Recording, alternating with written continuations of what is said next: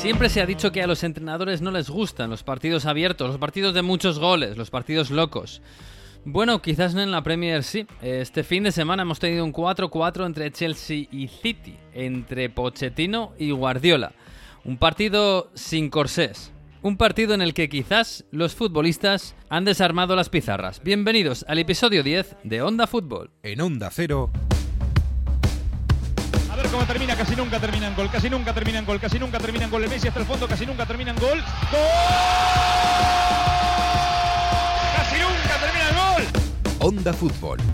Fútbol internacional con Miguel Venegas. Palla all'area di rigore, si gira Cassano, magico movimento, Balotelli, rete! Rete! David Villa darting through the middle. He's got it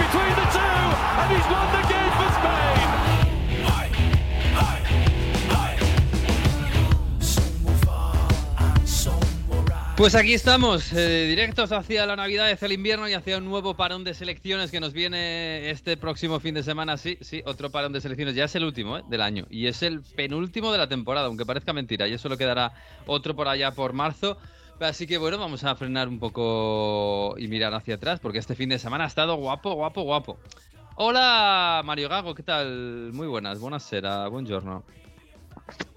¿Qué tal? ¿Cómo estáis? Eh, yo pensaba que me habéis invitado a Onda Tenis, lo primero de todo. Ya, y si no, yo, os he dicho que, que son las JP Finals en, en Turín. Ah, bastante chulo como lo tiene montado. Oye, me gustaba más cuando se llamaba Copa Masters, Copa de Maestros. Esto de No, pero finals, poco- Sí, No, pero me gustaba ¿no? el, el- el concepto de maestros, ¿sabes? Los maestros de, de la temporada se juntan ahí y tal, son los mejores. Bueno, es lo mismo, claro. No Ya, sé, está guay. sé. Y luego la, la- cómo, cómo está toda la ciudad de Turín decorada, cómo, eso está muy guapo y toda la atmósfera que, que crean en realidad, con todo oscuro y tal. La verdad que como tiene algo de particular y bueno, han hecho ahí un, un fan center, un village, como Mm. llaman aquí y tal, que, que está muy chulo. Pero bueno, yo lo que os quería decir, de verdad, Espera, es que espera, espera, espera, espera, espera, espera. Que quiere ser, que quiere ser suizo. Espérate. Hola, Manu Terradillos. Bon, bonjour. Bonjour, ¿qué tal? ¿Cómo estáis? Eh, yo también era partidario de lo de la Copa de los Maestros y Ah. si oís algo raro en mi voz es que estoy preparándome para cantar blues Ah. bien pronto. Ah, ¿y eso? No, tengo una, tengo una leve ronquera después de haber eh, agarrado frío aquí en, en Francia. Eso te da un aire más interesante, Manu. Claro, claro. Que- entonces, eh, Mario, que tú que, que quieres ser suizo, ¿verdad? Dices. Sí, sí, sí, Pues- pero no suizo de la parte de ahí de mano, no, mano, ahí no, porque he estado en, en Lugano esta semana pasada y, y es que es perfecto porque tiene lo mejor de Italia, se habla italiano, tal, hay un montón de... Lo mejor de Italia es que se habla italiano. No, que hay spritz, hay Hay spritz, café por bueno, Por favor. hay Hasta que- cosas de... Hasta que te manden a la cama a las 8. Sí, la verdad es que... Hace mucho No, tiempo, pero- no, voy a, no voy a dar muchos datos, ¿eh? pero hace mucho tiempo estuve yo a punto de ir a trabajar allí y ¿A comenté dónde iba a vivir y en una de estas, una de las personas que era italiana me apartó y me dice, no, no, no, tú vete a vivir a... mm", No me dijo a Lugano, me dijo a otro sitio, pero en plan, sí, sí, dice, ahí no vayas que, que esa zona es como para gente mayor, tú vete a... mm, A la Bellinzona, zona, a lo la mejor. zona joven, sí. Sí, la, la- el, ¿dónde el cantón italiano. De- eh, vamos, yo es que yo no había estado todavía en esta zona de Suiza y de verdad que mm, o sea, se ve más ambientillo por la calle, se ve más. Bueno, a Lausanne, Movimiento. a Lausanne me dijo él, me dice, vete a vivir a Lausanne Sí. que si no te vas a morir del asco. Claro, Perdón. sí, es verdad que Lausanne también tiene, aunque eso ya es parte francesa, pero bueno, que sí, el sur de Suiza, sur o suroeste, sí, de Suiza tiene un poco más de, de movimiento, ¿no? Pero lo que os quería decir es eso, que, que esa parte sur es diferente y luego hay una cosa que de verdad yo había escuchado hablar de ella, pero hasta que no la ves no, no te das cuenta, es la cantidad de italianos que hacen, que viven en Italia, que hacen el pendolare para ir a trabajar a Suiza. Es decir, que viven en Italia Mm. con, pagando cosas en, en, eh, dinero italiano y, van a Suiza a cobrar en francos un sueldo, cantidad de... eh, el triple. doble o el triple. sí. Eh, y claro, Milán eh, y Lugano, por, por, por ejemplo, están a una hora y poco, una hora y media.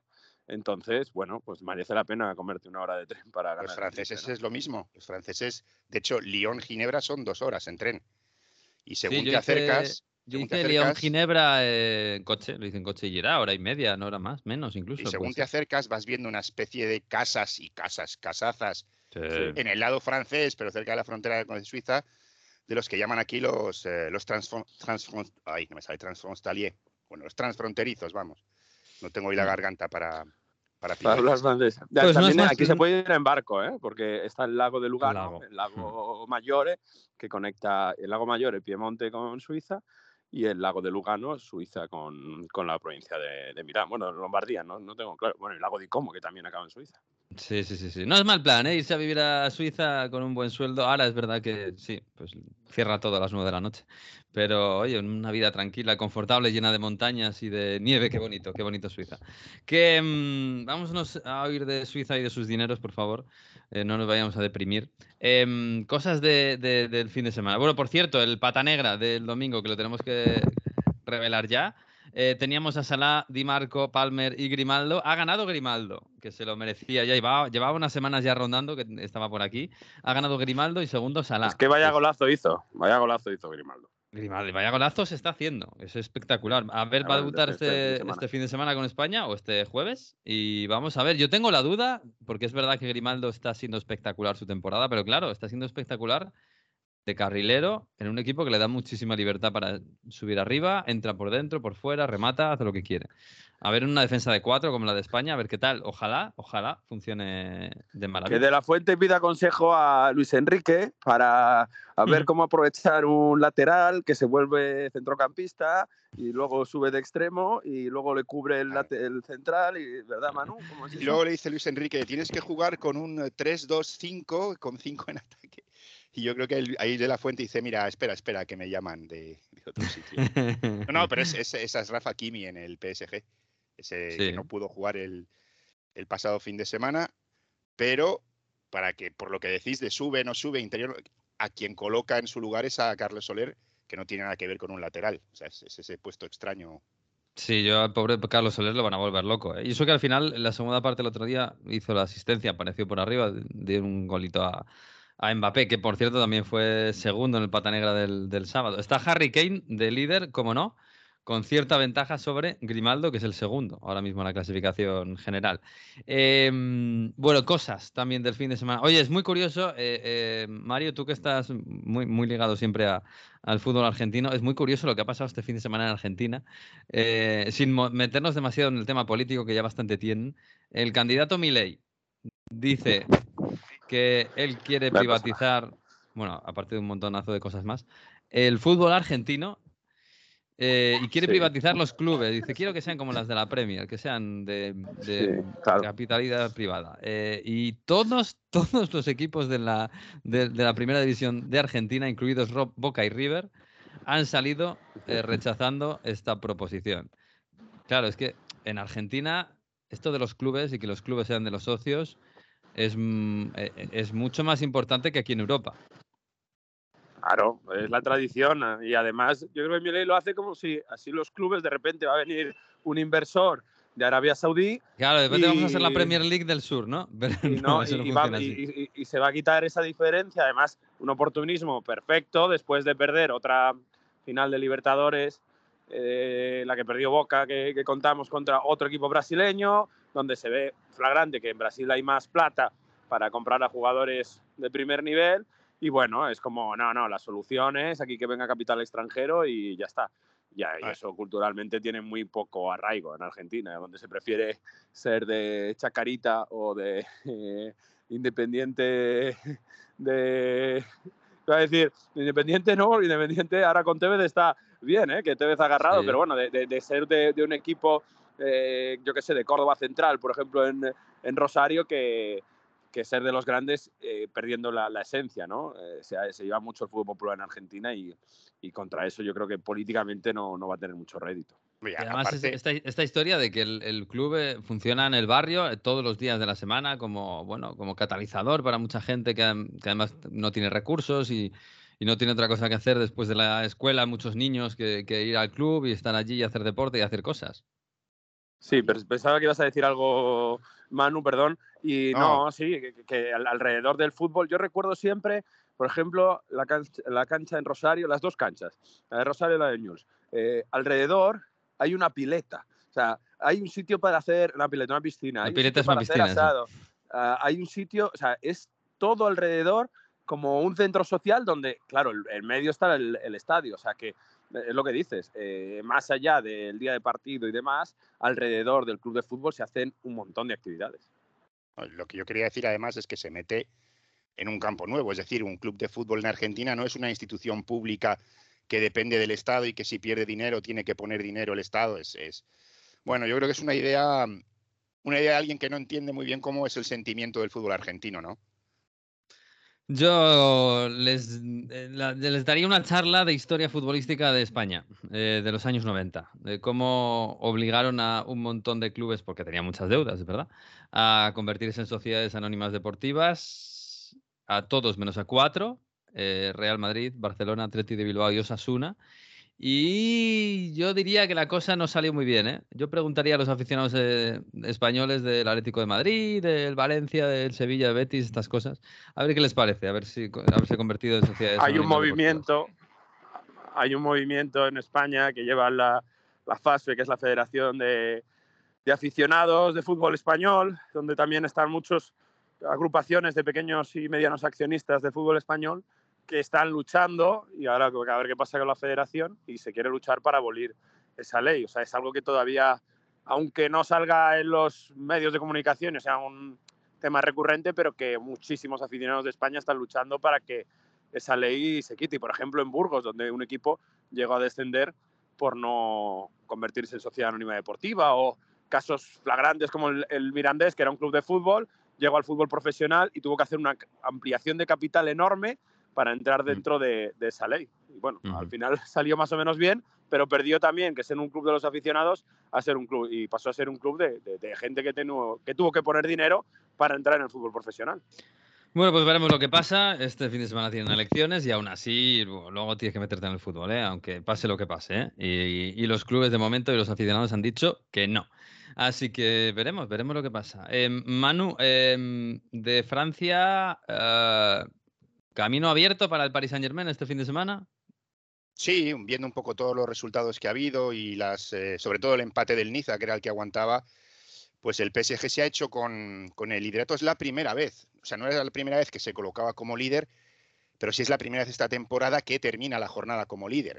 En, otras semanas sí había, se había hecho con el liderato porque jugaba el día antes que el Niza o lo que sea, pero bueno, viendo que empató el Mónaco, que empató el Niza, no estaban tan arriba, pero perdió el Marsella también, pues bueno, yo creo que ya se empieza a dibujar un poco. 3 eh, a 0 al Stade Games, triplete de Mbappé. Cualquiera que no haya visto el partido dirá, bueno, pues victoria fácil. Eh, para mí fue un repaso táctico de Will Steele, sobre todo en la primera mitad. Luego otra cosa es que no te aguante el físico, pero...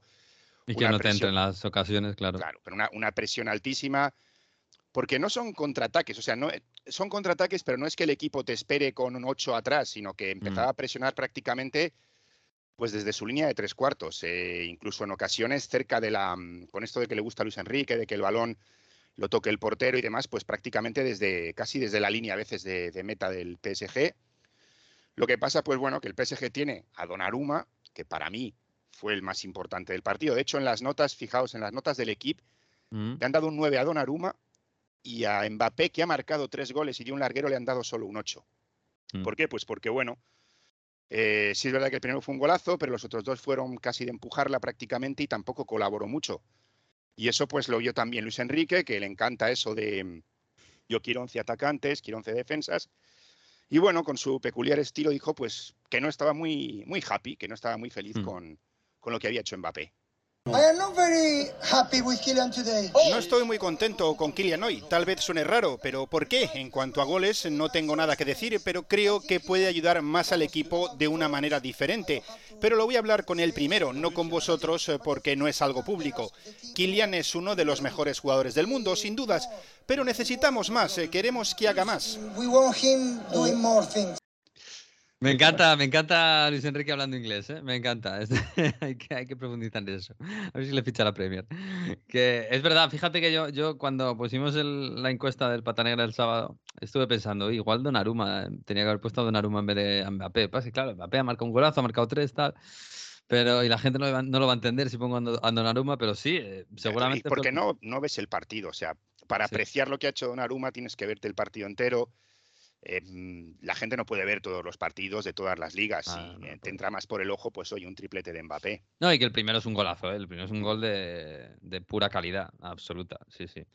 En fin, bueno, eh, la, pizarra, ¿tú vas entendiendo la pizarra de Luis Enrique o, regular? Yo regular. Sí, a ver, la base, muy rápido, la base es 4-2-4 con dos centrocampistas puros cuando el balón está en zona de, digamos, en el medio campo del PSG, ataque no defiendan.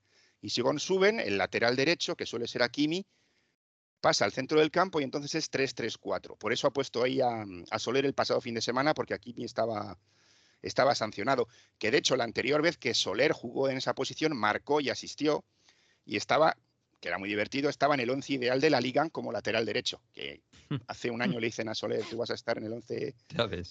Entonces lo hace así, lo hace así y luego pues una línea de cuatro muy marcada arriba con, uno de los dos delanteros, con Mbappé, suele ser Dembélé a la derecha y a la izquierda Canning Lee o que ahora parece que le gusta más, antes era Vitiña, pero una línea perfecta de cuatro con dos extremos eh, abriendo, aunque con funciones distintas. ¿eh? Dembélé se abre más hacia afuera, permite que Hakimi entre por dentro, eh, pueda tirar, que tira muy bien desde fuera del área, mientras que Vitiña, evidentemente, que es media punta, no, no gana línea de fondo, sino que está ahí para, digamos, eh, combinar con Mbappé, que Mbappé puede ir por fuera, por dentro, tirar, etcétera, etcétera. Yo la voy entendiendo, lo que hace falta es que la entiendan los jugadores del PSG, claro, que es, pero, Manu, difícil, ¿eh? Sí. Eso cuando está Soler, eso cuando está Soler, pero en Milán, contra el Milán, que no estaba Soler, cuando subía a Kimi, que no era una o dos veces, era todo el rato, se quedaba Marquinhos súper desprotegido contra Rafa Leao y es que le pillaba todas las vueltas fuera de sitio a Marquinhos, llegaba tarde mm. y al final por ahí había un agujero tremendo que y además, además esto, del, esto del esquema móvil eh, tiene una cosa que hoy en día los equipos por lo menos los de la Premier y la Bundesliga, un claro ejemplo es el Leverkusen, te presionan eh, a ratos, pero te presionan ahogándote arriba. ¿Qué pasa?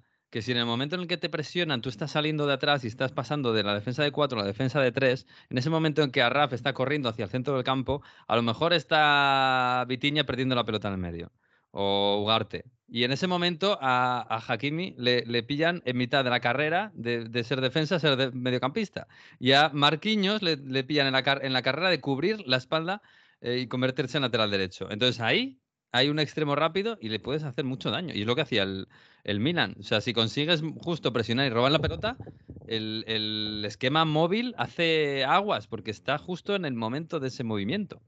Igual que el Newcastle, que es otro equipo con una capacidad física para presionar y para ahogarte también muy grande. Sí, sí, no, sí es un. Es la diferencia, yo creo que está pagando de, la Liga a la Liga de Campeones, que en la Liga lo puedes aplicar, que incluso ves contra el Games no hicieron un buen partido, pero golearon pero luego cuando sales fuera es otra, mm, es otra historia y es otro nivel de juego. Es un sistema complejo, es un sistema complejo. Sí que a veces eh, opta en vez de por dos centrocampistas tener un tercero y se parece más a un 4-3-3. Pero, o sea, si lo ves sobre todo que lo ves en el campo y empiezas a ver cómo se empiezan a mover los jugadores, es un sistema que tiene que estar muy, muy ensayado y que lógicamente em, no solo lo tienes que hacer a la perfección, sino, como dices tú, Miguel, que en un momento dado no pierdas un balón y te descoloque totalmente el dibujo. Sí. Bueno, pues eh, veremos a ver si va cuajando la cosa. Es interesante, ¿eh? A mí todos estos todo modo, tácticos me, me, parecen interesantes. Veremos si funciona o no. Espero que funcione contra el Newcastle en casa, que hagan esa vendetta, porque verdad que todavía tenemos el parón y todo lo que queráis. ¿eh? Todavía el Milan cree en, los octavos. No, no, vamos, yo, yo ah, bueno, a pesar de que Pioli está de excursión, pero yo soy optimista de que Italia mete a los cuatro en octavos de final. Eh, eh, el Milan, si el París vence ese partido contra el Newcastle, el Milan ganan contra el Dortmund, al último partido a los Rossoneri les bastaría empatar. Porque bueno, el Milan, en fin, más allá de ese partidazo que vimos este pasado martes contra el París está complicado. Pero eh, de verdad, eh, eh, sobre todo de cara a la próxima Champions, esta contra la que se quejaba Florentino y bueno, muchos todavía tenemos que entender cómo va. Yo creo que nos quejamos todos en general Sí, por unas sí, cosas diferentes, pero sí. pero, pero funciona. Pero es importante saber que las dos federaciones europeas que mejor ranking tenga esta temporada Mm. tienen un quinto, eh, bueno, tienen otro, un slot extra en eh, la próxima Champions. No es el ranking general, como pensábamos, es el ranking No, de esta temporada. Es decir, la- la- los equipos de- del país que mejor lo hagan esta temporada. Y ahora mismo, después de esta semana, porque el ranking se va actualizando semana a semana, Italia ha pasado a Bélgica. Aquí cuentan todos los resultados de Europa League y Conference League, que ya sé que no la ve nadie, la Conference, pero cuentan también. Pues eh, ahora mismo Italia es segunda, eh, bueno, y España está bastante por debajo. Así Sí. que, bueno, eh, yo creo Lo que, que pasa es que esto, Mario, ¿eh? está bien que te esté echando las cuentas ya. Pero yo me imagino que esto en abril, mayo pegará un estirón. Quiero decir que al final el que, el que meta un equipo en la final de Champions tendrá muchos, muchos puntos. Y claro, en abril los eh, países que no metan a nadie en semis, ni de Champions, ni de Europa League, ni de Conference, pues dejarán de sumar. Entonces ahí habrá Eh, una pero- gran me imagino, ¿eh? Pero si, si, si- Italia mete otros tres, no creo que pase. ¿eh? claro, si volvís a meter tres en tres Pero digo- en finales, sí. Claro, sí, pero quiero decir que no es solo que el Madrid llega a la final de Champions, como ha pasado en España y donde se ha dejado, bueno, hemos tenido el Sevilla campeón de Europa League, ¿no? Pero bueno, que veo eh, a los equipos italianos bien piazzati, como se dice, ¿no? O sea, bien Mm. colocados para tener ese quinto equipo en Europa el año que viene, porque, insisto, la Fiorentina en Conference, la Roma en Europa League, a pesar de Bueno, que bueno, perdió y demás, pero o sea, no- aunque pasen tres, yo creo que esto es, de verdad es importante. Y Francia, que viene con un ranking complicado, Manu, deberíais miraroslo. Estamos a 13 de noviembre, Mario. No, no, aquí esto Bueno. se mire todo el rato. Estamos Bueno, a Manu- 13 de noviembre, queda, queda todavía un poquito para... Bueno, para sí, que sí, abra sí, temporada. eh, Queda mucho, queda mucho. Bueno, Manu, que nada, que Francia, eh, Gibraltar, me parece, os lo vais a pasar bien, ¿eh? Contra.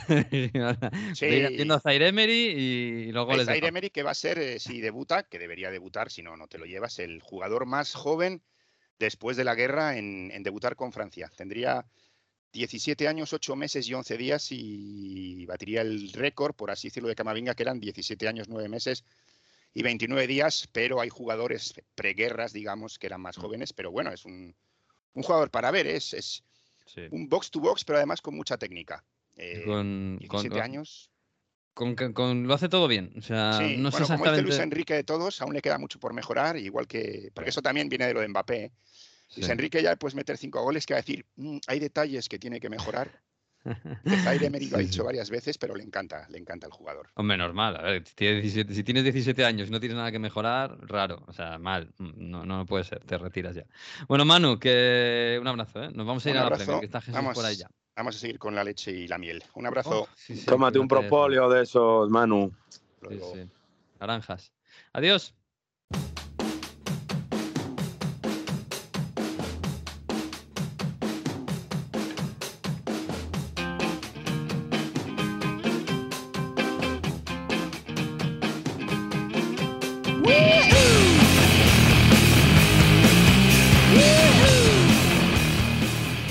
Jesús López, ¿qué tal? Muy buenas.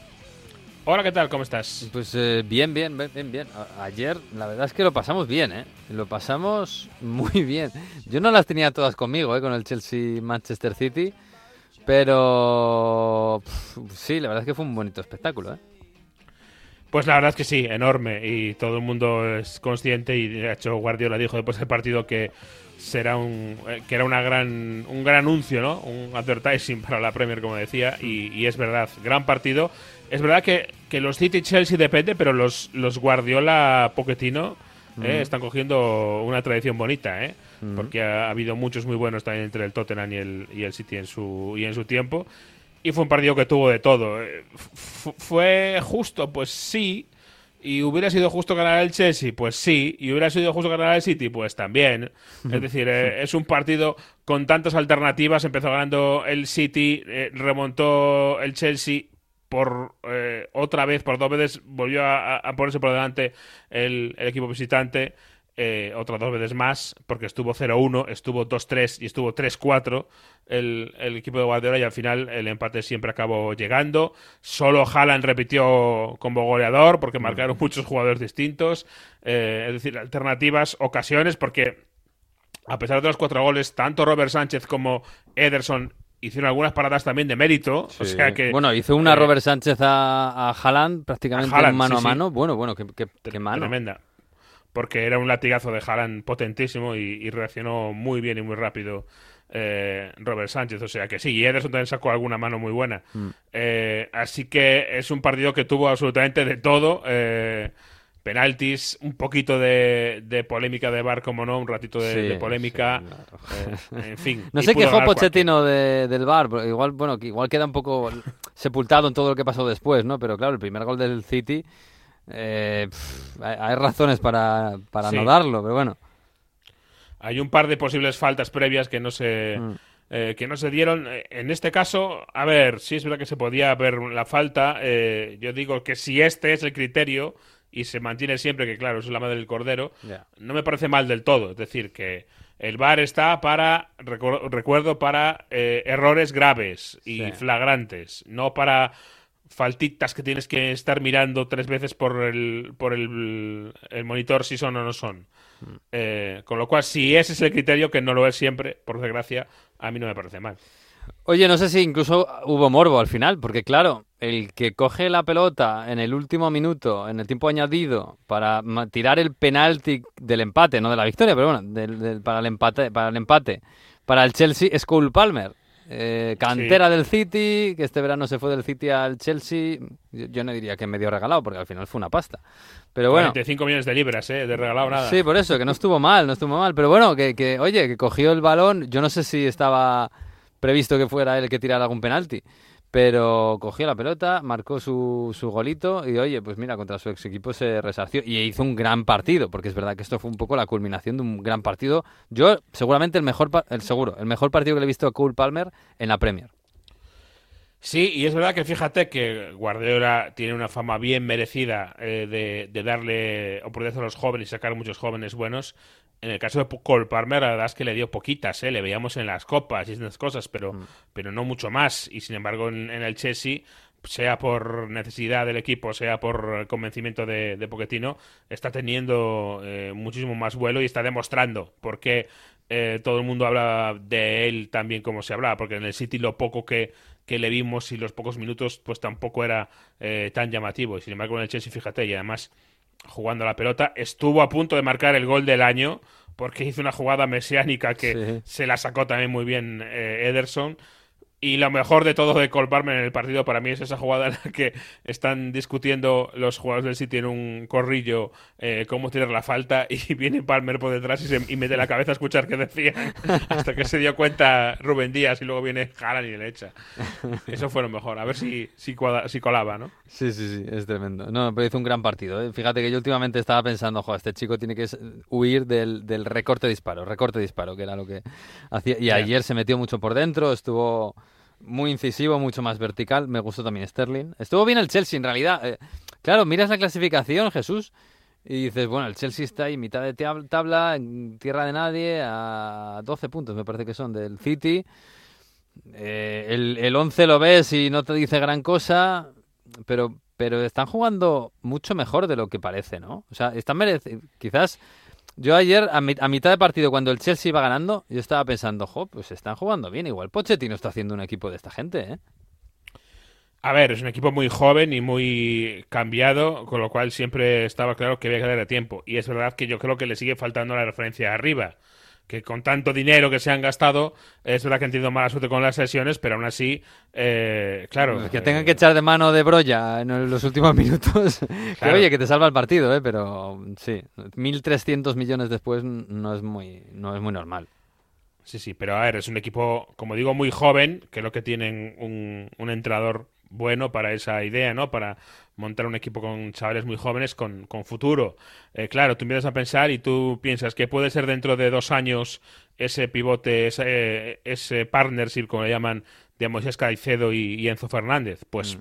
puede ser algo eh, muy bueno, con eh, por delante eh, eh, Conor Gallagher, que, que, hizo la temporada fantástica en el Crystal Palace y en el Chelsea estaba un poquito más eh, orillado, un poco más desdibujado, como decimos Cole Palmer, eh, luego bueno, Sterling, que ya no es precisamente un, un joven, hay mucho bueno por ahí para el Chelsea en el futuro, pero claro, es que el Chelsea tiene que también, ya no digo ganar ligas y, y copas, tiene que clasificarse para la Champions ahora. Mm, sí. Y eso es lo que no está nada claro. Y, y, es un equipo que tiene también esa ventaja, ¿verdad? Que no tiene ese desgaste no. este año. Eh, la última vez que, el, que yo recuerdo que el Chelsea no tenía el desgaste de jugar en Europa, eh, estaba un señor Antonio Conte y ganaron sí. la liga. Sí, sí, sí.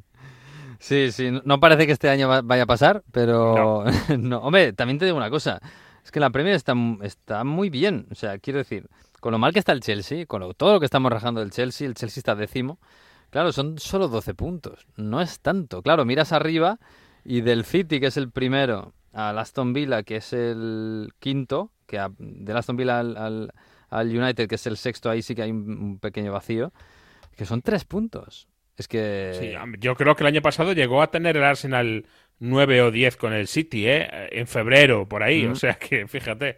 Y fíjate cómo acabó la cosa. Sobradísimo el City. El Chelsea no es el City, obviamente, todavía para hacer esas remontadas. Pero sí, o sea, eh, oportunidades de acabar la liga peleando arriba, sí tiene el Chelsea, claramente. Sí, si sí. consigue.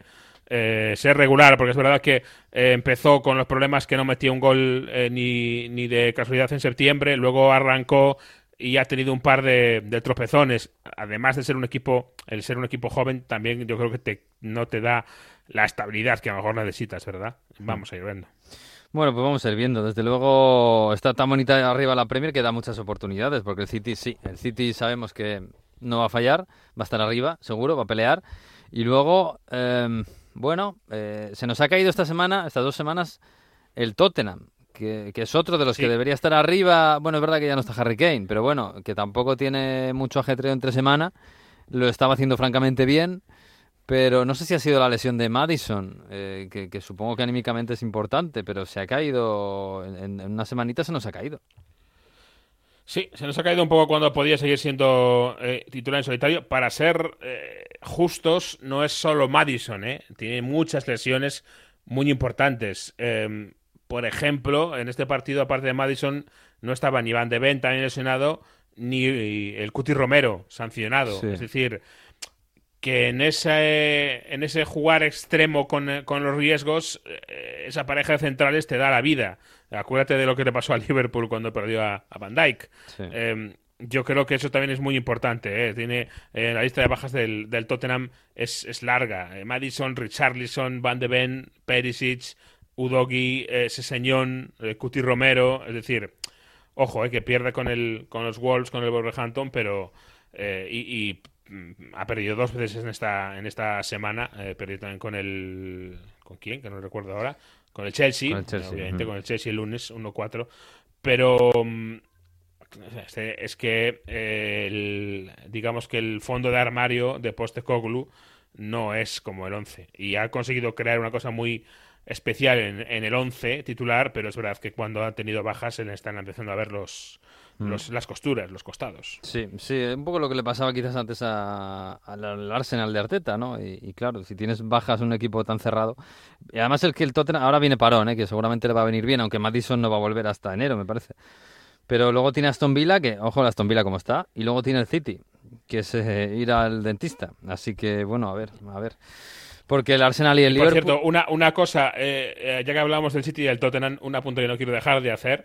Eh, recordarás que lo comentamos aquí alguna vez que, que Harry Kane había comentado el año pasado en, en, su círculo que él creía que si él hubiera fichado por el City hubiera marcado tantos goles como Haaland. Sí. Bueno, bueno pues Har Harry Kane ha, ha, fichado por el Bayern y está marcando más o menos tantos goles como Haaland. Sí, de hecho o sea... ha, ha, ha, batido la marca del de, año pasado de Haaland, creo que no recuerdo cuál era exactamente, no la tengo en la cabeza, pero Haaland el año pasado en 11 partidos con el City que fue un récord brutal de goles, no me acuerdo. Eh, lo ha batido, ¿eh? eh Harry Kane. En 11 sí, partidos sí. lleva 17 en la Bundes. Oye, podemos decir que es verdad que no es la misma liga, pero bueno. Y, pero también es verdad que el Bayern es un equipazo, pero mm. ofensivamente no es el City. No, no, no, no, no, no, no. Y de hecho, no, por, no, por, eso no es líder. Fíjate, sí. te, te, tendría narices que Harry Kane, de verdad, ¿eh? Que llegó al Bayern y debutó en la Supercopa, la perdió ese día. O sea, que dices, Sí. Un título por fin, dejar, venga, pum, el Leipzig te gana. Y ahora, como no gana la Bundesliga, verás Porque tú. la Copa también está fuera ya, ¿eh? La Copa también están fuera, sí, verás tú, la maldición de Harry Kane, que, que es, que es para mí el mejor 9 del mundo, pero bueno, que, que es un pedazo de futbolista, increíble. Que, mm, bueno, de los demás, el Liverpool y el Arsenal bien. El Liverpool, yo no sé si está haciendo. Aquí en España no se hace mucho ruido, pero el nivel de Salah es, es importante, ¿eh? Yo no sé si, Sí, sí. si les va a dar para estar ahí, para pelear la Premier hasta el final, incluso para ser campeones. Pero bueno, bueno, vamos a empezar a saberlo la semana que viene o dentro de dos, después del parón, porque el próximo partido de Premier League es un Uh, City-Liverpool. uh, es nada menos. Bueno. Y, y son primero y segundo, además. O sea que tanto cambio y tanto revolver para volver a, a donde estábamos siempre. Sí, City-Liverpool primero contra segundo. Es verdad que ha empatado con el Arsenal, etcétera, pero segundo. Sí, Eh, y además, eh, Mohamed Salah yo creo que está encontrando la conexión con Darwin Núñez. Eso también es importante para mí. Eh, se les ve más, más cómodos, más complementarios en el campo. Esta semana me ha hecho mucha gracia porque hemos visto, eh, hemos conocido declaraciones en un libro que está escribiendo Roberto Firmino Ah. y explica toda la intrahistoria. ¿Te acuerdas que siempre lo comentamos en Radio Estadio? Eh, Salah y Mané no se acaban de llevar nada bien. Hmm. Y bueno, lo viene a confirmar un poco eh, eh, Firmino, perdón, en su libro. En esas declaraciones eh, cuenta un poco cómo era que no se aguantaban en absoluto Salah y Mané, aunque consiguieron más o menos eh, que la sangre llegara al río, ¿no? Pero vamos, eh, lo de no pasarse la pelota salvo en días importantes era, era muy evidente la marca de la casa. Bueno, Joder, lo que, lo que siempre veíamos desde fuera, pues Sí, nos sí. lo confirma. Que decía que él, eh, que todo el mundo eh, le, le daba mérito por ser el delantero, digamos, generoso en cuanto a bajar a defender, en cuanto a ese tipo de cosas en el campo, pero que él cree que su mayor aportación era de pacificador, de casco azul entre Salah y Mané. Sí, sí, de ser un muro de contención entre los dos, ¿no? entre la derecha y la izquierda. Sí, sí, bueno, fíjate. Si uno no se la pasa al otro, uno me la pasa a mí y yo se la paso al otro. Era un poco la Sí. idea. Por eso dio tantas asistencias, Firmino, claro que sí. Claro. Fíjate, un equipo histórico, madre mía. En fin, bueno, em, oye, em, por cierto, está siendo muy interesante y aquí está, si se está hablando muy poco, los movimientos de la Premier League para, bueno, digamos que frenar el, el- el- no sé si el monopolio, el intento de, de- de- de dominación por parte de los clubes árabes o, el dinero árabe. Los Eh. Dominar el mundo, ¿no? Fíjate, sí, dominar el mundo, sí, por medio de la Premier League, que es lo mismo. Porque claro, yo me he acordado estas semanas de, de esto que me decías en, en agosto, lo decías tú. Decías, bueno, ¿y qué pasa si toda esta gente que se están yendo a Arabia Saudí de repente llega el mes de enero y el Newcastle necesita fichajes Claro. y, y tira de ahí? Y- y Pues, el Newcastle ha perdido a Tonali, por claro. ejemplo. ¿Y qué? Pues que la Premier League está estudiando eh, una eh, nueva norma que impediría o prohibiría las cesiones entre equipos que compartan dueño. Ah. Eh, dicho eh, de forma simple y, y rápida. Esa es la, la idea que además creo, y si no me equivoco, va a ser eh, discutida pronto en la siguiente reunión de, de la Premier League y que podría ser ya, eh, eh, o sea, tomar efecto para, para el mercado de, de invierno, para, para enero.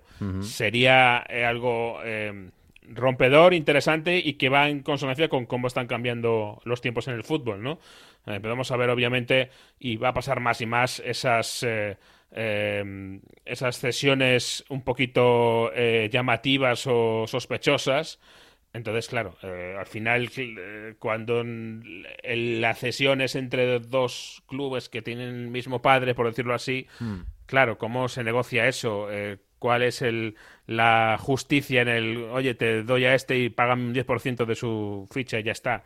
Eh, sobre todo cuando está Saudi Arabia por el medio, que obviamente el dinero le, le da un poco igual. Claro, porque el, el- claro, yo me imagino que el, digamos, el conejo que, que está buscando todo el mundo es evitar esto, ¿no? que el Newcastle se fiche a quien quiera de Arabia Saudí.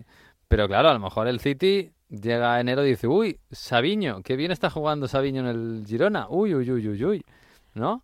O, bueno, Sí. o, o el Brighton, como en su día hizo con Mitoma, del, del San Giloa, que es un poco más, bueno, más alternativo, pero también. Eh, pero esto es viejo, ¿te acuerdas de los Pozzo cuando estaban en el Granada, Sí, estaban en el Watford sí, Y, y no recuerdo qué, qué equipo tenían en, en Italia también, y había todos los veranos Mm. un tráfico entre esos equipos tremendo, ¿no? Eh, es decir, que sí que esto ya es, ya es viejo, o sea, no, no es algo que, que llegue a tiempo, pero bueno, si se hace yo creo que es una idea interesante y que es algo que eh, la Premier podría estar dando un ejemplo a, por ejemplo, digo yo, o la UEFA o la FIFA, ¿Tú crees? a lo mejor es un mensajito. Bueno, yo, para empezar no sé cómo se puede articular esto, ¿eh? Porque, no sé, cesiones, traspasos, no, de, de- la cesión de un sitio a otro y del otro al otro, no, no sé, o sea, hay, hay que ver cómo pasa eso al papel. Pero luego estoy pensando en el Leipzig y el Salzburgo, a ver cómo hacen, y bueno, y otros equipos, pero sí, sí, sí. Bueno, eh, hay que estar atentos, ¿eh? Que lo que pase en la Premier afecta al resto de Europa. ¿Eh? Si no, acordémonos de la Superliga y de estas historias.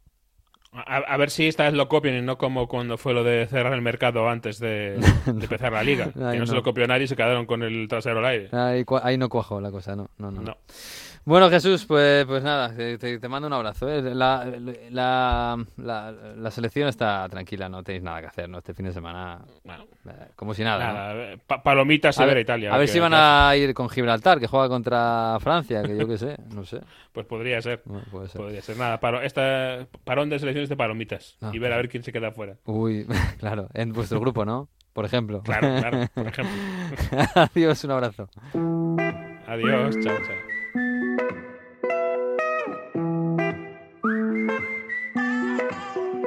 Sembra la fine del mondo, ma mi calma.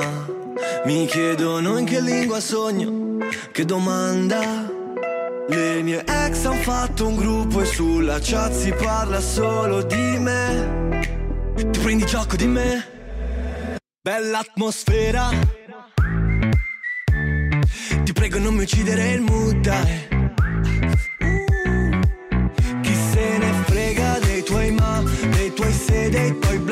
Voglio stare in good time. Voglio stare in good time. Bella atmosfera. Yeah, yeah, yeah, yeah, yeah. Ti prego non mi uccidere il mood, dai Colpo di fulmine, tu chiede Franklin Giornalisti Bueno, Mario, ¿esto qué es? Me suena, ¿eh? No sé de qué, pero me suena.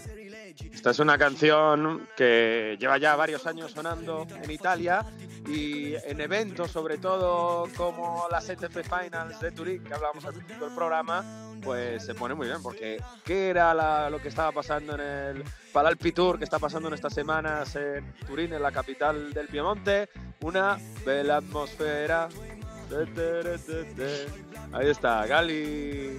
Gali, que es un temazo esto, ¿eh? Gali, sí, que lo hace mejor que tú, desde luego. Ah, bueno, esto absolutamente. Pero está guay, está guay esta canción. Y es un temazo ya de creo que dos, te- tres años, pero que sigue sonando muchísimo en Italia y en todos lados. A ver, Gali. Ti prego non mi uccidere il mood, dai Ti prego non mi uccidere il mood, Bueno, pues escuchando a Gali, em, no sé por dónde quieres empezar, por, por lo de Napoli. Parece que se van a fumigar ya a Rudy García. Tiene, tenía mala pinta eso, ¿eh? A las. Bueno, estamos grabando a mediodía del lunes. Tenemos la certeza ya que Rudy García no va a seguir como entrenador del Napoli.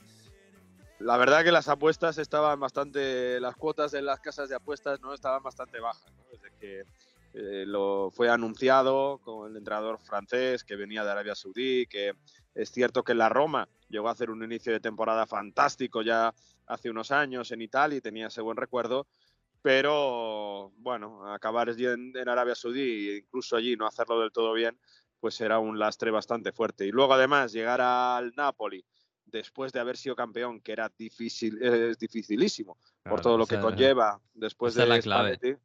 Eh, pues eh, no ha caído bien en el vestuario por las decisiones que ha hecho en esas semanas, donde, donde cambió a Kvaratskhelia, a Politano, a Osimen y un poco perdió su confianza. En eh, este domingo deja fuera del equipo titular a Kvaratskhelia y Zielinski contra el Empoli. Esto ya el propio Maradona antes del partido silbó la formación, incluso el equipo se quedó totalmente desnaturalizado, incluso cuando entró también ya Caraskelia. La sensación es que, y la gente de Nápoles sabe mucho de fútbol, que, que se había perdido esa magia, esa manera de, de jugar al fútbol de forma ofensiva y sobre todo esa frescura que tenía el equipo. Eso se había perdido completamente y por tanto se ha ido creando una bola. Ya en el anterior parón de selecciones se dio un ultimátum y esta derrota en casa contra el Empoli de Andrea Zoli, pues con un gran gol de Kovalenko al final, pues al final ha sido la sentencia de, de Rudy García como entrenador del Napoli. No es oficial a esta hora, pero lo será y no es oficial porque se está buscando sustituto. Este día lunes hay reunión entre Aurelio Di Laurentiis y eh, Igor Tudor en la capital de Italia, en Roma, el Mm. eh, croata, exentrenador del Marsella, también estuvo en Mm. la Juve en el staff de Pirlo como ayudante de defensa. Es un perfil bastante diferente a lo que, lo que era Spalletti y probablemente a lo que el Napoli ha tenido últimamente, un equipo, un, entrenador que no es tan valiente a la hora de proponer juegos, si queremos decirlo así, es un poco más eh, eh, compararlo con Conte se podría comparar, aunque bueno, también se ha visto que se puede moldear un poco, así lo hizo en Marsella, y bueno, es la, la opción principal. Tudor quiere un contrato largo, veremos si De Laurentiis se, se atreve a dárselo, y si no, en este partido, en el Maradona, vimos a los hermanos Canavaro en tribuna muy cerca del presidente, está claro que han hablado, Fabio Canavaro, su hermano Paolo Canavaro, también se ha valorado esa opción, la de Fabio Canavaro, que ha entrenado a Benevento, que estuvo en China, seguramente menos experiencia, pero bueno, conoce la plaza fantásticamente. Y siempre Mm. está ahí Walter Mazzarri, que también ha entrenado Sí. en Napoli y, y bueno, eh, le llevó a, a Mm. Europa y demás. Quizá un Mazzarri que ha venido rebotado de los últimos sitios donde ha estado, por ejemplo en el Torino, me acuerdo, donde no acabó de, de dar ese salto de calidad que se le esperaba. Sí, sigue girando la rueda. La verdad es que echan a Rudy García y no tienen muy claro a quién quieren. Porque fichan a Tudor, bueno, Tudor, Tudor, Tudor viene del Marsella. Ojo, Rudy García ha pasado ya mucho tiempo, pero ganó un doblete en, en Francia con el Lille, con el Lille Sí. de Hazard. Y lo hizo bien en Roma. Y ahora van a fichar a, Tudor, que es un melón por abrir, o a Macharri. No, sé, la verdad es que. ¿cómo, ¿Cómo está el ambiente de la ciudad después? Claro, ganas una liga, que es una cosa increíble. Eh, estás todo el verano de, fiesta y, y ahora, ¿cómo está, ¿cómo está por allí la gente? Viendo, no, no, no sé si con resignación, con tranquilidad porque ya los deberes los han hecho, ya la felicidad se la han llevado, ¿cómo están? Mm, con la sensación de que se está desaprovechando un equipazo y un trabajo que dejó Spalletti que, era fantástico. Es cierto que Rudy García tenía un bagaje, como decías, ¿no? Pero es que mm, la sensación es que se ha cargado el trabajo de Spalletti en apenas tres meses. Y, ya no por, por hacer rotaciones, por cambiar algunas cosas tácticas que también lo ha hecho, ¿no? Jugar algo más directo, eh, perder el centro del campo, eh, dejar de ser ese equipo que juega tan, a tanta velocidad, sino por, por eso que, que os decía antes de, de la confianza en el vestuario. De, en el Napoli de Spalletti entraba Simeone y siempre hacía gol. Mm. Este domingo Gio Simeone fue titular y no se le veía con confianza. Eh, lo mismo también en jugadores de centro del campo, ¿no? El propio Cielis, que ha bajado un poco su calidad respecto a lo que era probablemente con, con Spalletti. El único que habíamos que hemos destacado quizá había sido Politano por ese golazo que hizo al Milan y más, que había Mm. subido un poco el nivel por, por la forma en la que había estado, pero es como que todos los futbolistas eh, han perdido un poco de confianza y, y eso, pues eh, todo el mundo se lo achaca a un Rudy García que, que, que ha, ha mostrado un equipo que da la sensación de estar poco entrenado, de, de- de- de estar poco unido, de que no han acabado de aceptar a Rudy García en el vestuario. Bueno, pues veremos lo que le depara el futuro inmediato al Napoli, que va a cambiar de entrenador prematuramente después de una temporada maravillosa.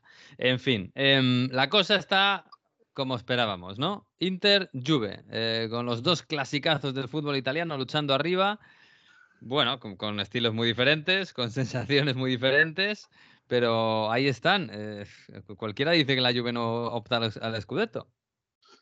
Con eh, esta racha de victorias seguidas, 5, con 19 puntos de los últimos 21, con un gol recibido solo en esa, en esa racha, que fue el de Dosena este sábado en el partido contra el Cagliari, 2-1 ganó la Juve, con eh, goles de un córner y de un remate de, una falta de sus dos centrales, de Bremer y después Rugani de aquella manera, después de golpear al larguero, y, sin enamorar con el juego, pero con eh, el corto muso, como decimos siempre, con el estilo efectivo y sobre todo, mira, hablábamos de la confianza del Napoli y yo creo que es la, la gran diferencia, ¿no? En la Juve se han dado cuenta de que no es una escuadra yoquista, no es un equipo que juegue, que tiene calidad para ser dominador en el fútbol. Por tanto, Allegri les ha dicho, se parte de las bases y es lo que siempre, como ha construido los equipos Allegri, creando una defensa cerrada y siendo efectivo cuando lo tienes que ser. Como él siempre dice, si el partido no está para jugarse, pues eh, al menos no perderlo y esperar el evento que, que te favorezca. Y al final, bueno, aunque no tiene supercampeones, pero sí que tiene gente con calidad y, por ejemplo, gente que te pone balones fantásticos al área, como es Kostic, que puso esos dos balones a balón parado que propician que la lluvia acaba ganando.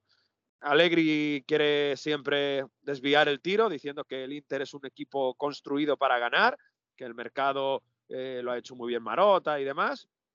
Por el otro lado, Inzaghi dice, bueno, favoritos lo seremos por el juego, pero por el mercado no, porque ellos han hecho mercados importantes otras temporadas. Así que ya se empieza a calentar ese Juve Inter después de la sosta, después del parón, Mm. en el Stadium y ahí, bueno, vamos a ver a qué punto llega el cortosmosismo de Allegri, el, el, eh, bloquear el partido, pero bueno, lo que eh, podemos sacar de este Juve Cagliari este sábado es que estuve charlando, bueno, tuve la opción de preguntar a, a Claudio Ranieri, 72 años y sigue entrenando y, me parece un entrenador fantástico eh, todavía, más allá de, de todo lo que ha hecho en su carrera, después de lo del Leicester, sigue vivo, sigue haciendo que el Cagliari subiese a primera división en Italia y manteniéndolo con, con futbolistas, bueno, que, que, sí que tienen nivel, ¿no? Pero quizá de que, que, no es nada fácil para mantener al Cagliari en Serie A con todo lo que supone. Le pregunté, bueno, ahora vamos a escuchar eh, ese trozo donde quiso responder en español, muy amable siempre Claudio Ranieri. Hombre, y con muy buen español, sí señor. Hemos trabajado mucho en, en los entrenamientos para, para, intentar de hacer algo de bueno. Hemos hecho, hemos hecho el gol son, son pelotazo de, de, de, de corner y también ellos han hecho dos goles. Y está claro, por, por mí la, la, Juve es una candidata a ganar el título porque no tiene competiciones europeas. Y sabemos todos que al final, en marzo, abril, cuando todos están un poco más cansados, ellos van más allá. Y está claro que hay también otros equipos en Italia, pero para mí la Juventus, despacito, despacito, con Allegri que no dice nada, pero llega. Pues qué majete, ¿no, Ranieri? Y me, eh, las palabras que, que, me respondió en español eh, las han uh, eh, reportado muchos medios italianos, ¿no? Porque es como, bueno, Allegri siempre no dice nada, pero despacito, despacito, luego llegará el mes de marzo y con el Inter que probablemente pasará a fases, ya está clasificado para octavos de Champions, y que probablemente si tiene un buen sorteo puede pasar a cuartos, puede tener desgaste, pues ahí la Juve despacito, despacito, ojito con la Juve para, para ganar el Scudetto este año. Oh, piano, piano, sí, arriba Lontano. Eh, ¿Del Inter quieres decir algo? Sí, más, sí, más allá del, más allá del golazo de, de Di Marco. Claro, de 53 metros. Se ha comparado mucho con golazos históricos que se han hecho en Italia. Uno de Maradona. me recordó mucho al de, al de el que hizo Sidorf en el Bernabéu, nada más llegar contra Atlético de Madrid, creo que fue primera jornada de liga. Que claro, aquí le conocíamos muy poco y de, y de repente hizo un golazo del medio campo. Claro, hizo. Sí, se, se, compara mucho eso, decía, de Maradona al Verona y también de recientemente, que yo creo que mucha más gente lo va a tener en la mente, de Florencia la, al Barça en eh, Champions League, desde el centro del campo mm, también. Sí. Se, se, bromeó mucho, dice Di Marco que vio al portero adelantado y que probó, pero luego salió Kitarian y dijo, no, no, esto era, quería hacer un, caso, un cambio de juego a Dumfries, lo que pasa es que se equivocó y demás. Eh, sea como sea, Di Marco es una, venimos hablando, yo creo, en estas temporadas de Onda Fútbol, ¿no? Cómo ha pasado de ser un futbolista que ni era titular al principio, que solo salía un poco para tirar las faltas, para los cornes, ha ido creciendo y ya es uno de los grandes valores de este Inter y de esta Italia que se la juega contra Ucrania el martes, ¿eh? yo no quiero olvidar. Ya ves, ya ves, ya ves. Bueno, de, del, del derby romano quieres decir algo porque... Sí. A mí sí. me dejó muy frío, muy frío, muy frío. ¿eh? Ojo. Bueno la Roma tiene equipazo, que tiene a Lukaku y Dybala arriba. Y yo me estoy Esperábamos aburriendo. Más. ¿eh? Esperábamos más de Dybala y de Inmóvil por las dos partes, ¿no? Probablemente a la hora de construir juego. El, uh, tuvo ahí el, el, Luis Alberto el gol en la primera parte, ¿no? Esa acción que acaba en el larguero. Pero yo creo que el partido fue muy. estuvo muy eh, muy perjudicado por todo lo que había pasado, el desgaste de la semana, ¿no? De los partidos europeos que se habían quejado mucho tanto Sarri como Mourinho, ¿no? En la ciudad de Roma había um, ese ramárico, se dice en, en italiano, esa pena, ¿no? Esa, eh, esa posibilidad que se juegue un partido así después de una semana europea, pues pierde muchas energías y se pierde un poco lo que podía haber sido un derby eh, con todos eh, a, a pleno rendimiento. Y de hecho, quiero que escuchéis un poco la polémica de, que ha habido durante la semana, porque Sarri dijo durante la rueda de prensa de Champions, de, después del partido contra el Feyenoord, dijo, bueno, ahora estamos en una guerra, hemos pasado de este partido que es una guerra, el partido de la Lazio en Champions era clave para mantenerse vivo en el eh, grupo del Atlético de Madrid, y, y, ahora va a ver cómo recuperamos para el derby. Mientras la Roma tiene una amistosa en Europa League, porque ya prácticamente lo tiene hecho. Claro, la Roma va a jugar a Praga, y, y, al final acaba perdiendo contra el Slavia Praga, aún así es verdad que lo tiene bastante hecho para pasar a la siguiente ronda de, de octavos de final, pero Mourinho le dice, esta gente que, estos entrenadores que dicen que un partido de Europa League contra un pedazo de Slavia Praga es un amistoso, es faltar al respeto. Y esto solo lo dicen, mira, escucha. Del Mr. Sarri, io penso che se qualcuno si deve sentire offeso con le sue dichiarazioni è la gente di Slavia, no, non io. Il modo come il mister ha parlato è, è come per dire che, che, Slavia è una squadra senza, senza qualità. Io rispetto sempre i miei avversari, ho detto già che, che Slavia è un'ottima, è un'ottima squadra e magari quello che fa la differenza fra la storia di allenatori e di giocatori e il modo di pensare le partite, magari la differenza fra un allenatore che ha vinto 26 titoli e un altro che ha vinto pochi. Los entrenadores que han ganado 26 títulos en la carrera saben que hay que respetar a cada rival. Claro, los que no han ganado tanto, pues no saben que no sé, no hay que menospreciar tanto a los rivales. Eh, mm, bueno, este... una moriñada, ¿no? De toda la vida. Una moriñada, pero lo que quiero decir es que esto de menospreciar a Sarri con los títulos viene de muy lejos. Antes de que la Juve ganase, antes de que se ganase la Liga con la Juve y que ganase con el Chelsea la Europa League, a mí me venuto en mente cuando Allegri, en su primera etapa en la Juve, Sarri en el Napoli, que se quejaba por mil cosas y demás, sale Allegri a rueda de prensa y dice, dice esto. Ci sono dirigenti che vincono, allenatori che vincono, allenatori che non vincono mai. Cazzo, se uno vince mai, ma, ma cioè, ci sarà un motivo, Dio santo Dio. Eh, cavolo. Eh. eh. Ci sarà un motivo, porque habrá un motivo, porque hay algunos entrenadores que nunca ganan algunos títulos, ¿no? Dios santo. Como diciendo, basta ya, Sarri, de quejarte. Ay, ay, ay. Y esto es, bueno, ha sido muy recordado. Estas cosas que tiene Allegri, que son muy virales y demás, pues Sí. eh, esto me ha hecho recordar una de estas cosas, de este batibeco, que estas eh, bote risposta, estas, Mm. estas picos que tenían Allegri Sí. y Sarri en aquella época. Bueno, pues eh, Sarri, pobre Sarri, hombre, con lo que ha ganado, con lo que ha hecho. En fin, bueno, que mm, pues, pues muy bien, dentro de dos semanas retomaremos esto y habrá gran derby de Italia, que eso es muy, muy, muy bonito. Pero antes, cuidado, ¿eh? Cuidado, Macedonia del Norte y Ucrania, a ver qué hacéis, ¿eh? No, yo, yo estoy bastante nervioso sobre eso, pero bueno, confiante en un muy buen escamaca, eh, el Atalanta que se ha recuperado, Berardi hace sus goles. A ver, Spalletti creo que ha hecho las cosas bien. eh, importante. Yo creo que Di Marco, estábamos hablando, está bien. Yo creo que Italia ganando contra Macedonia del Norte y empatando el Leverkusen contra Ucrania estará la Eurocopa. Así que, Estará. bueno, aquí vamos a ver. No, no quiero decir nada, pero concentrados, Respira. Confiantes. Sí, hombre, sí. Yo también confío, sí, señor, que Italia estará. Un abrazo, Mario. Chao. Chao, nos vamos hasta la semana que viene. Bueno, no la siguiente, porque hay parón de selecciones, aunque seguramente la semana que viene entraremos por aquí, haremos un bonus track y hablaremos de fútbol y de las cosas que nos deje esta semana. Que no hay Champions, no. Hay Euro, hay mm, selecciones, hay jornada de selecciones. Así que disfrutadlo y de la prenavidad que ya está aquí y de todo lo que queráis. Un abrazo y adiós.